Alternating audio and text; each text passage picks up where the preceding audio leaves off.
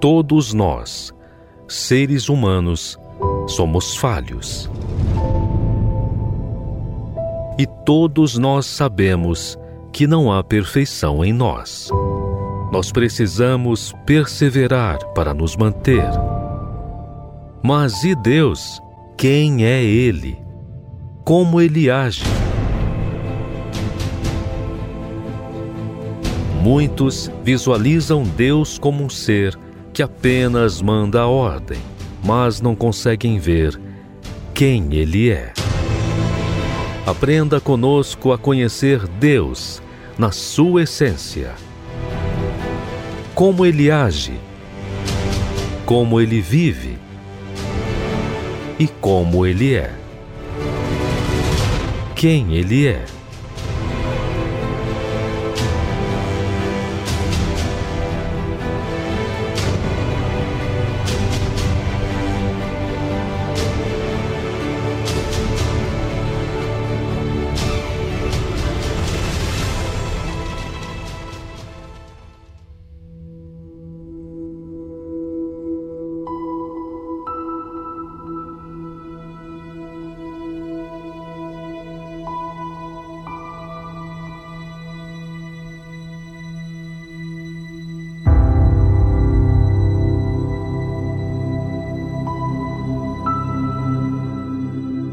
Deus não engana ninguém. As pessoas é que enganam a Deus.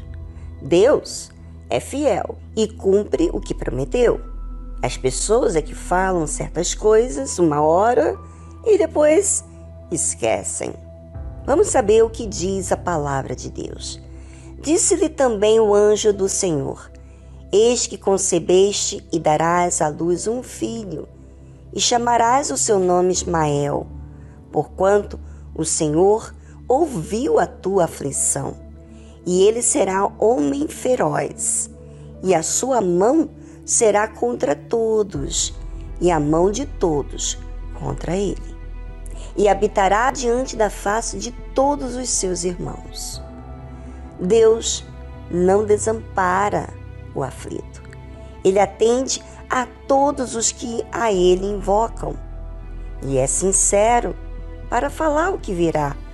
No caso, o anjo do Senhor disse a Agar que ela daria à luz um filho, que se chamaria Ismael. O nome de Ismael iria sempre lembrar a Agar o significado, que é porquanto o Senhor ouviu a tua aflição. Imagina você ter um filho e o nome do seu filho significa porquanto o Senhor ouviu a tua aflição. Deus ouviu, não foi? A aflição de Agar. Bacana, não é? O zelo que Deus tem para todos aqueles que sofrem.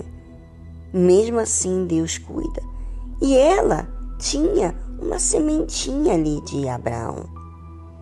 E o fato dela estar gemendo, então Deus não podia ficar indiferente porque a semente de Abraão, Deus tinha que ser fiel à geração de Abraão. Mas observe, quem seria aquele filho que Agar iria conceber?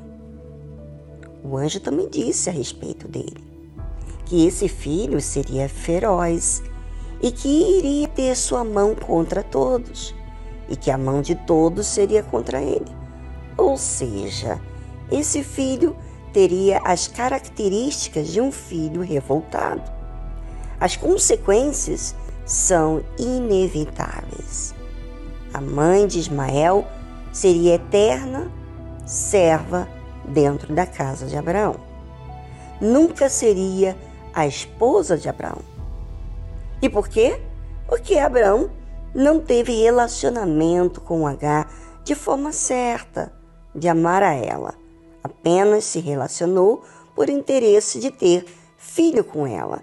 E esse filho entregar a sua esposa Sarai. Por onde tudo começou, não foi o certo. E Deus não tem culpa.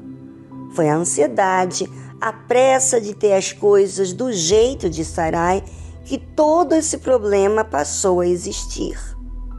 O plano de Deus é perfeito, não faz mal a ninguém. Pelo contrário, faz somente bem, mas o nosso jeito, sim, faz mal. E não só por agora, mas por gerações futuras. Ouvinte, pense no que você tem feito com a sua vida, porque o que Deus diz, ensina, orienta, é para o seu próprio bem, mas o seu jeito a sua vontade, a sua ansiedade não lhe faz bem e compromete outras pessoas que virão de você. Então, raciocine uma fé inteligente. Não use a emoção que destrói a sua vida.